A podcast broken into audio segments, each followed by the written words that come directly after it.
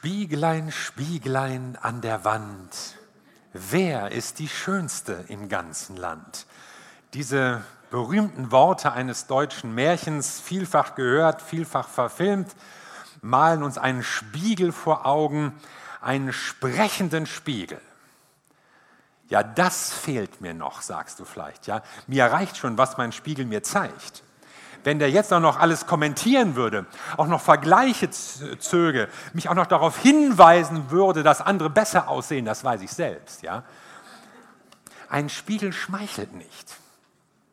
Wir sind in natürlichen Dingen sehr eng mit unseren Spiegeln verbunden. Kein Morgen, an dem wir nicht ausgiebig Zeit vor ihm verbringen. Kein Bad und sei es auch noch so klein, ohne diese wunderbare Reflexionsfläche. Keine Damenhandtasche, in der nicht wenigstens eine Miniaturausgabe zu Hause ist. Und der eigentliche Hammer ist der Konvexspiegel.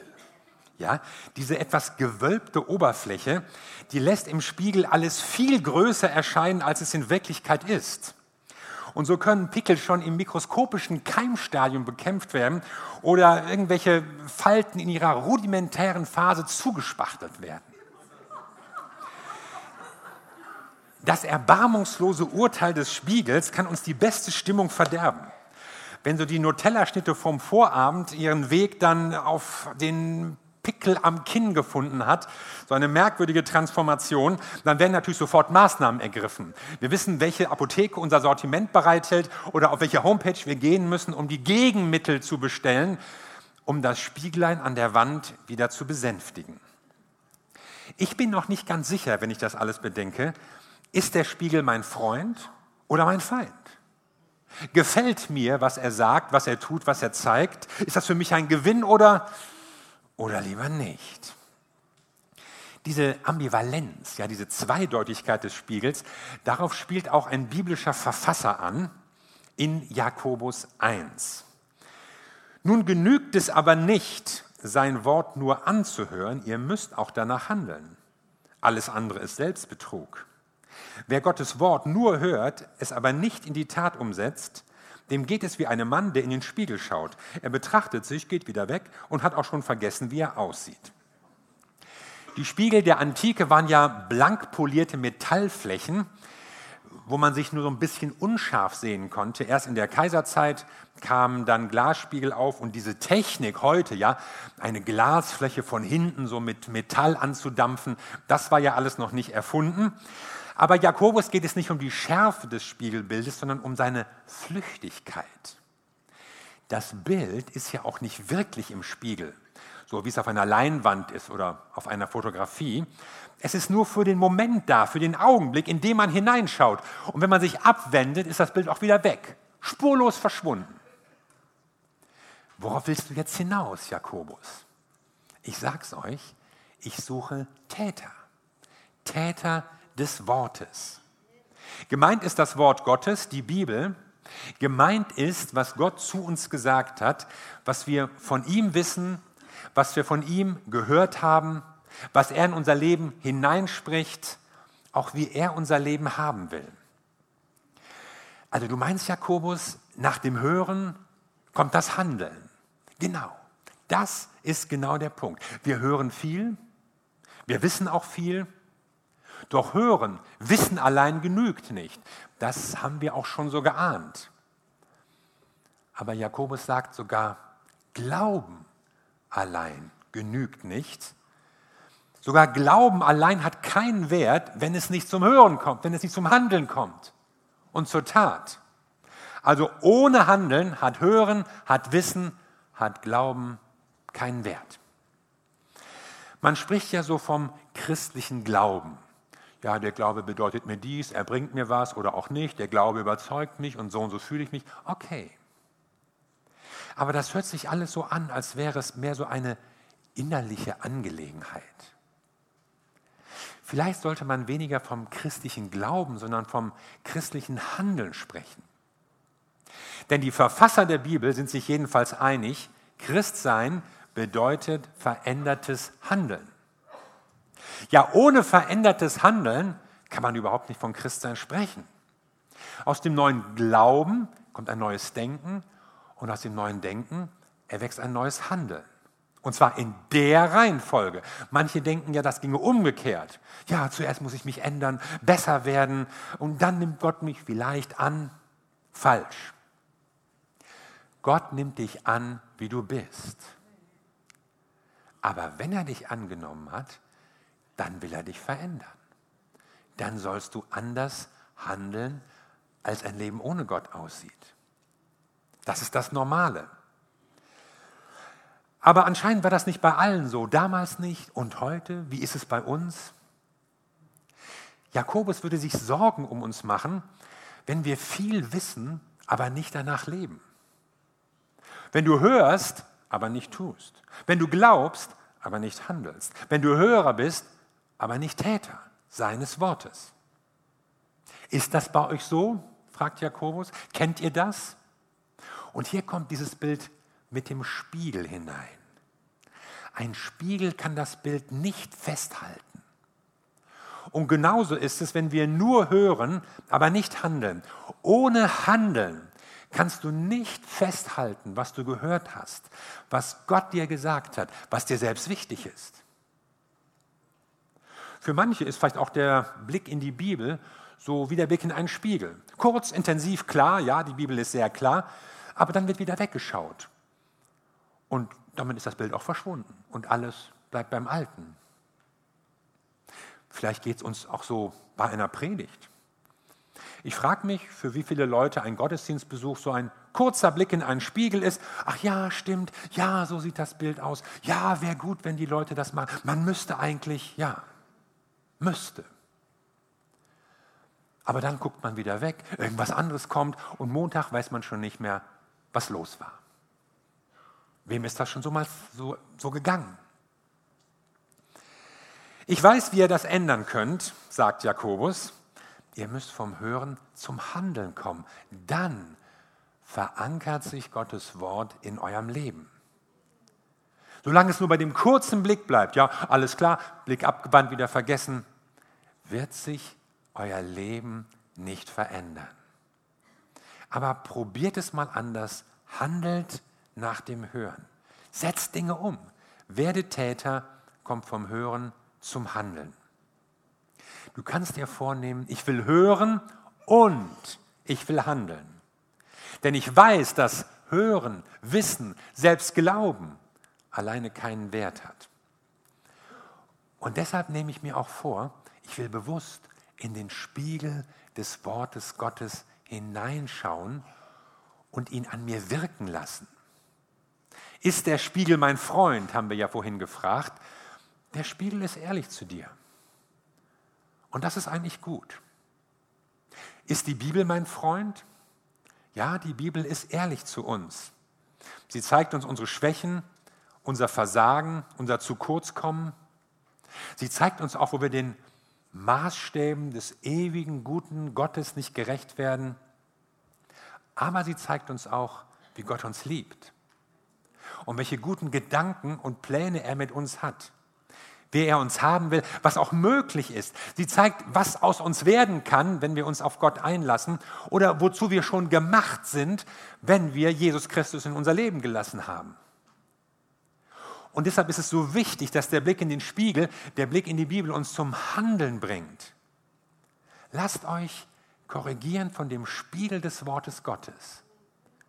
Denn nur das, was wir tun, das verändert uns nachhaltig, das bedeutet etwas. Also wer darf jetzt mit Beruhigung in den Spiegel des Wortes Gottes hineinschauen? Jeder, der es hört und tut, der es liest und auch umsetzt, der vom Hörer zum Täter wird. Diese Illustration des Spiegels hat ja so etwas von einer Oberflächlichkeit. Sie spricht von Vergesslichkeit, vielleicht auch ein bisschen von Dummheit. Man meint fast so eine Absurdität bei Jakobus herauszuhören. Ja, ja ich gucke dir in den Spiegel und wisst hinterher gar nicht mehr, wie ihr ausgesehen habt. Das passiert uns eigentlich nicht. Wir wissen sehr wohl, wie wir aussehen. Wir erkennen uns wieder im Spiegel und auf Bildern. Ja, wenn du morgens in den Spiegel guckst und weißt nicht, wer ist das denn? Dann war das eine ganz schwierige Nacht. Aber das ist nicht das Normale. Aber was uns in Bezug auf unser Aussehen nicht passiert, das passiert uns manchmal so in unserem Leben. Das passiert uns manchmal mit Gott. Und neigen wir da zur Oberflächlichkeit? Schnelle Zustimmung hier, aber nur theoretisch. Glühende Versprechen da, doch bald vergessen. Aber sich Zeit zu nehmen, Dinge zu ändern, nachzudenken, umzusetzen. Ja, das fällt manchmal schwer. Wo soll ich die Zeit hernehmen? Der Kerngedanke von Jakobus ist, nur hören ist unvollständig. Nur Wissen, selbst nur Glauben ist unvollständig.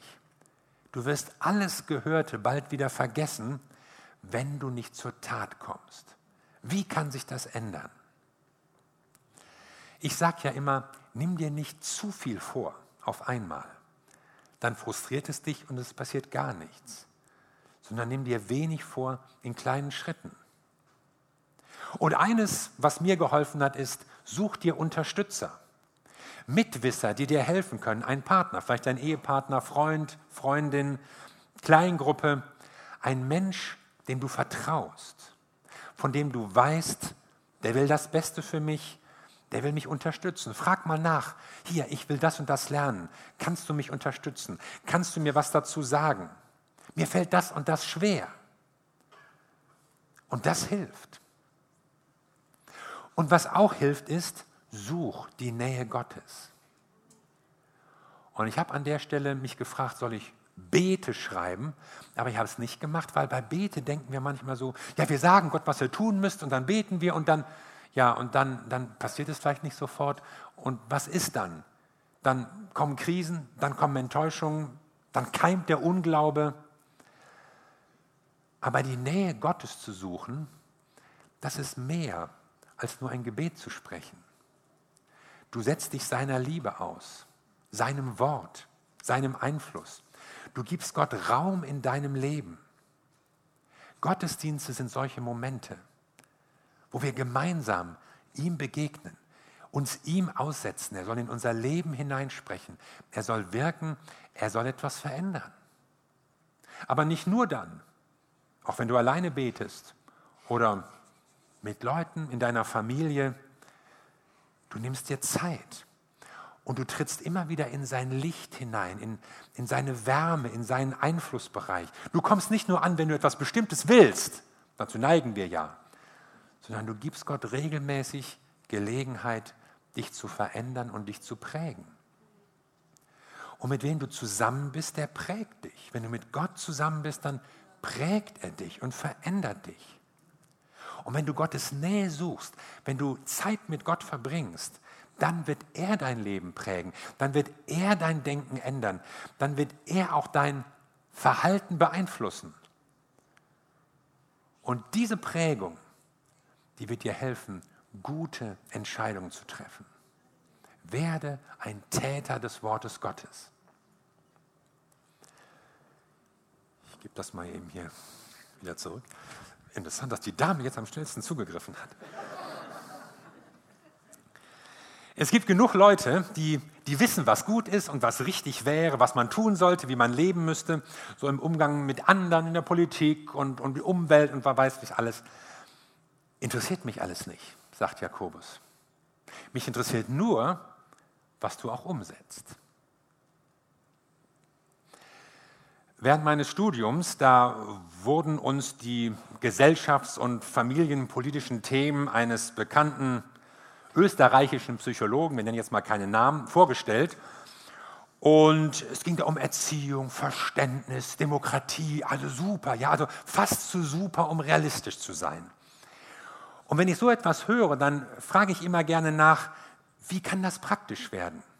Wie sah das auch praktisch aus im Leben dieser Philosophen oder Pädagogen oder Psychologen? Und dann fragte ich den Professor, erzählen Sie mal was über das Familienleben des Verfassers. Wie hat er das umgesetzt? Wie funktioniert das? Und das war noch nicht mal eine lauernde Frage, ja. Das sollte irgendwie die Glaubwürdigkeit stärken, ist ja eigentlich eine Selbstverständlichkeit. Doch der Professor wusste es nicht. Keine Ahnung über das Privatleben dieses Mannes. Und das Schlimme, was ich wirklich schlimm fand, er hatte noch nicht mal drüber nachgedacht, dass diese tollen, weltbewegenden Thesen irgendwie auch mal im praktischen Leben zunächst mal zur Umsetzung kommen müssen. Das hat mich am meisten ernüchtert. Da gibt es Leute, die schreiben beeindruckende Lebenskonzepte und reden das vielleicht nur theoretisch daher. Ich meine, das mag vielleicht stimmen, das mögen vielleicht wirklich gute Ideen sein, die sie da haben. Aber funktioniert das überhaupt, will ich wissen? Funktioniert das bei dir selbst? Was, wenn jemand viel weiß, aber nichts ändert? Was, wenn jemand gute Ideen hat, aber nichts tut? Der Mangel an Glaubwürdigkeit nach außen ist vielleicht noch das geringere Übel. Schlimmer ist noch, dann machst du dir selbst was vor. Ein weiser Mann der Antike hat das mal ganz unerschrocken auf den Punkt gebracht und beim Namen genannt Selbstbetrug. Hört selbst, was Jakobus schreibt in Kapitel 1. Nun genügt es nicht, sein Wort nur anzuhören, ihr müsst auch danach handeln, alles andere ist Selbstbetrug. Und etwas weiter, wenn ihr behauptet, Gott zu dienen, aber eure Zunge nicht im Zaum halten könnt, betrügt ihr nur euch selbst und euer Dienst für Gott ist wertlos. Also ihr glaubt vieles zu wissen und, und richtig zu leben und tretet überheblich auf, aber ihr handelt nicht nach dem. Ihr betrügt euch selbst. Und das ist ein schlimmer Vorwurf. Ja? Betrug ist etwas Schlimmes und das ist äh, strafbewehrt und davon kann man ins Gefängnis kommen. Und wenn man überlegt, wie, wie schlimm Betrug ist, dann hoffe ich nur, hoffentlich passiert mir das nicht. Aber am schlimmsten ist es, wenn man sich selbst betrügt. Ja, warum sollte das jemand tun? Weil er Fehler und Schwäche nicht zugeben möchte? Weil sie ein bestimmtes Bild von sich pflegen möchte. So wäre ich gerne, so sollen die Leute mich sehen und über mich denken. Weil uns die Meinung anderer wichtig ist. Weil man selbst alles besser weiß, sich nichts sagen lassen will. Weil, weil, weil, deshalb, viele Gründe. Deshalb machen wir uns was vor. Was manche Leute sich vormachen, das macht ihnen so schnell keiner nach. Selbstbetrug zerstört unsere Glaubwürdigkeit. Manchmal wird auch Christen Heuchelei vorgeworfen. Und das ist übel, das ist schlecht für uns. Damit bringen wir uns in Verruf, damit bringen wir unsere Gemeinde in Verruf, die eigentlich Gottes Gemeinde ist, damit bringen wir Gott selbst in Verruf. Und deshalb sagt Gott zu uns, macht euch nichts vor. Und er sagt zweitens, stell dich deinen blinden Flecken. Und es geht Jakobus hier um diesen Widerspruch zwischen unserer Selbstwahrnehmung und der Wirklichkeit, zwischen Selbstgerechtigkeit und Versagen auf der anderen Seite. Der Punkt ist, du sagst dies, aber du tust das. Und es passt nicht zusammen. Dabei ist es ein Riesenunterschied, ob jemand da ist und weiß, ich bin unvollkommen, ich krieg's nicht hin, ich muss das lernen, hier ist meine Baustelle. Das ist kein Problem. Zumindest kein unlösbares, denn wer so denkt, der kann sich verändern, der kann wachsen, der wird auch Hilfe in Anspruch nehmen können, man wird sie ihm gerne geben. Aber wer so überlegen tut und die Fehler immer nur bei den anderen sieht, ja, die meisten Menschen mögen ja ihre schlechten Seiten bei anderen nicht, wenn sie sie da sehen, dann wird es schwierig. Man spricht in der Psychologie von einer selbstwertdienlichen Verzerrung. Also damit ist so die Neigung gemeint, höher von sich zu denken, als man denken sollte. Wir sehen die Wirklichkeit verzerrt, weil es unserer Selbstdarstellung, unserem Selbstwert dient. Wir sehen uns so, wie wir gerne wären, nicht wie wir sind. Wir sind die Tollen und die anderen. Deshalb schieben wir unser eigenes Versagen gerne auf die Umstände, während wir das Versagen der anderen für ihre Fehler halten. Also wenn ich bei deiner Predigt einschlafe, ja, dann hast du schlecht gepredigt. Aber wenn du bei meiner Predigt einschläfst, oh du Ärmster, was musst du für eine harte Woche gehabt haben. Jakobus kannte anscheinend Leute, die waren von sich überzeugt. Ja, die lebt mit einer gewissen Selbstüberschätzung, Überlegenheit. Vielleicht Leute, die genau wussten, wie andere zu leben hatten. Du musst dies machen und jenes musst du lassen. Ja, ihr müsst nicht nur den Müll trennen, ihr müsst Plastik gleich vermeiden und keine Flugreisen mehr und äh, vegetarisch essen und auf den ökologischen Fußabdruck achten. Und andere möchten vielleicht sagen, ja, wir müssen uns mehr an traditionelle Werte halten in unserem Land und ihr müsst reichlich spenden und so müsst ihr eure Kinder erziehen. Wir leben ja so im Zeitalter der Weltretter. Ja, ganz viele wissen, was wir tun tun müssten, damit diese Welt ein besserer Ort wird und die Welt gerettet wird und eine Zukunft hat. Und bei Jakobus kamen eben auch Leute dazu, die jetzt so Gott dienen wollten und überzeugt waren, so muss das laufen und so müsst ihr das machen. Aber was ist mit unseren blinden Flecken? Wie sieht es mit der Umsetzung in deinem Leben aus? Jakobus illustriert das an seinem will mal sagen, Lieblingsthema, wenn man sowas haben darf als Apostel, unser Reden. Also ihr wollt richtig leben, sozial, verantwortlich, nachhaltig würde man heute sagen, respektvoll, durchdacht, wie Gott es will, dann ist hier der Schlüssel für alles, was bei dir läuft. Halte deine Zunge im Zaum. Ja, Jakobus, wie meinst du das? Kannst du das mal genauer erklären? Wollen wir dann wissen, und wir fragen das ein bisschen lauernd, vielleicht um den Konsequenzen auszuweichen. Wir hoffen, dass Jakobus uns eine so konkrete Antwort gibt, dass wir sagen können, ja, das ist nicht mein Fall. Also damit habe ich jetzt eben keine Probleme. Ich kenne da aber andere, bei denen ist das so. Aber den Gefallen tut uns Jakobus nicht. Keine weiteren Beispiele, keine Präzisierung. Er lässt offen, was es heißen kann, die Zunge im Zaum zu halten. Warum? Weil du es doch selbst weißt. Wir wissen doch genau, wie wir reden. Der eine flucht vielleicht zu viel. Oh, was dir manchmal für Ausdrücke entfahren, ja? Was für ein Groll dahinter steckt, was für ein Ärger da urplötzlich rauskommt. Die andere schwätzt zu oft. Hast du schon gehört? Die Tanja, der Max und der Moritz. Nein, ich tratsche nicht. Wir tauschen nur Gebetsanliegen aus. Hier erzählt irgendjemand vertrauliche Sachen weiter. Ich sag's nur dir, sag's keinem weiter. Dort setzt jemand sogar Gerüchte in die Welt. Stimmt das, was du da sagst? Weiß ich nicht. Ich hab's gehört. Ich kann's mir aber gut vorstellen bei dem. Manche müssen einfach weniger tratschen, andere müssen sich mehr an die Wahrheit halten, wieder andere sollten überhaupt mal den Mund halten und andere zu Wort kommen lassen. Du weißt schon, was gemeint ist. Halte deine Zunge im Zaum. Für Jakobus ist das Thema so wichtig, dass er darin eine Grundlage für unser Leben sieht. Unsere Überzeugung, unsere Werte, unser Glaube, unser Dienst für Gott kannst du alles vergessen, wenn du dein Reden nicht unter Kontrolle kriegst. Ja, aber ich wollte doch nur mal kurz, man wird davon noch sagen, halt. Vorsicht, Selbstbetrug.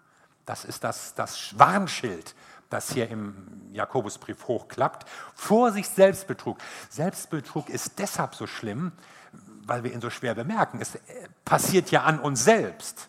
Wir wollen es uns ja nicht eingestehen. Deshalb kommt ja auch Selbstbetrug nie zur Anzeige und kann sich immer so fortsetzen. Unsere Fähigkeit, uns selbst was vorzumachen, ist riesengroß. Nichts ist so undurchschaubar wie das menschliche Herz, so hat der Prophet Jeremia vor zweieinhalbtausend Jahren geschrieben. Es ist unheilbar krank. Wer kann es ergründen? Und das ist ein ernüchternder Vers, aber wahr. Wir durchschauen uns selbst nicht. Wir sind uns selbst nicht immer im Klaren, ja, warum habe ich jetzt so reagiert? Warum regt mich das dermaßen auf? Warum bringt mich das auf die Palme? Warum werde ich diese Gewohnheit nicht los? Wir durchschauen uns selbst nicht. Aber gut, dass es einen gibt, der unser Herz kennt, der unser Herz durchschaut und der unser Herz auch verändern will. Wie komme ich raus aus dieser Situation? Und ich glaube, es gibt zwei Wege, die uns helfen können. Und der erste ist, höre auf Menschen. Nicht auf jeden, aber auf solche, die dich kennen und die dich lieben und die dich unterstützen wollen, die dich weiterbringen. Menschen, die dein Bestes wollen, denen du dich anvertrauen kannst. Wenn Heidi und ich manchmal so irgendwo waren oder saßen oder meinetwegen nach einem Essen irgendwie eine Rede und einen Auftritt hatten oder so, dann äh, guckt sie mich manchmal so an und sagt, sehe ich einigermaßen vernünftig aus? Oder ich frage dann, ähm, habe ich irgendwas zwischen den Zähnen? Und solche Leute brauchst du. Ja. Menschen, die du fragen kannst, du, habe ich was zwischen den Zähnen? Und die dir dann ganz offen sagen, ja stimmt, da ist noch fast Brokkoli und der Spinat und, und, und das Hühnchen. Das hilft. Und so kannst du wachsen, so kannst du dich entwickeln, wenn du solche Menschen an deiner Seite hast. Und das Zweite ist, höre auf Gott. Höre auf sein Wort. Lies die Bibel. Die Bibel ist ja Diagnose und Therapie. Sie wirkt wie ein Spiegel, der uns die Wahrheit vor Augen führt. Setz dich dem aus, aber sie verrät uns auch die Wahrheit über Gott und über seine Pläne mit uns. Und die Bibel ist schonungslos. Sie zeigt uns Menschen, auch Leute, die zu Gott gehörten, mit ihren Fehlern, ihrem Versagen, sogar ihren Verbrechen. Aber sie zeigt uns auch, wie Gott in seiner Liebe immer wieder einen Ausweg findet. Wie es immer wieder durch Vergebung weitergehen kann nach vorne. Und das gefällt mir so an der Bibel, dass sie so ein realistisches Bild vom Menschen hat. Da ist kein so oberflächliches Getue vom Guten im Menschen und alles halb so schlimm und irgendwie wird es schon. Nein, nein, es steht schlimm um uns Menschen. In einer Welt von Wohlstand gibt es immer noch schreiende Armut. In einer Welt, in der eigentlich alle vom Frieden reden, gibt es immer noch Krieg, Kampf, Streit, Zank. Aber Gott zeigt uns, wie es mit uns Menschen anders laufen kann. Und wie er auch mit jedem von uns neu anfangen möchte. Und deswegen ist Ehrlichkeit so wichtig und Selbstbetrug so schlimm. Und Jakobus appelliert an uns und sagt, mach dir nichts vor, sondern stell dich deinen blinden Flecken. Tu es mit Gottes Hilfe, tu es auch mit der Hilfe von Menschen. Denn wenn du eine vertraute Beziehung zu Gott haben willst, dann musst du mit dir selbst und auch vor Gott ehrlich sein. Und dann kann deine Freundschaft mit Gott wachsen und er wird dich in deinem Leben tragen und er wird dir helfen in deinen Entscheidungen, in den Herausforderungen, vor denen du stehst. Amen. Lass uns zusammen beten.